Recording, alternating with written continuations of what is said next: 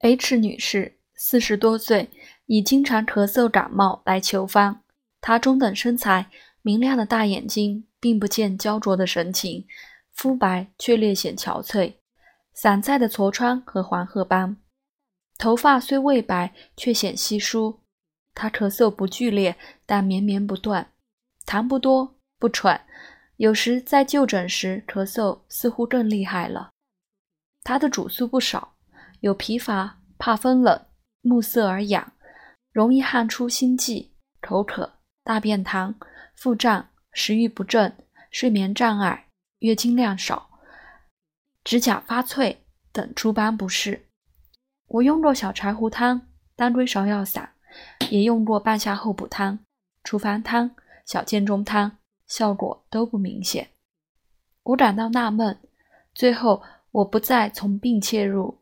改为从体调治，据其容易出汗、皮肤湿润、皮肤细腻、舌淡等体质特征，改用桂枝汤原方：桂枝十克，肉桂五克，白芍十五克，生甘草五克，干姜十克，红枣二十克。嘱咐每剂服两天，每天服一次。前日来复诊。居然面色大好，不仅咳嗽未发，而且月经量多，睡眠好转，头发也不掉。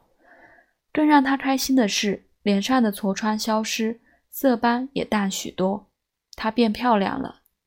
这真是山重水复疑无路，柳暗花明又一村。本案提示：逆向思维大有用处。临床上，当常规治法无效时，可以出奇方，此奇特不在用药稀罕，而在于思路独到。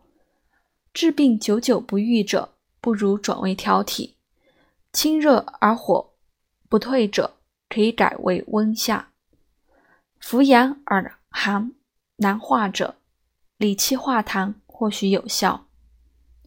久病杂药乱投，不如停药，让胃气自省。如此经验，前人议案中甚多，多读自然起悟。不过，如没有方正在胸，虽心思敏捷，也会目中不了了的。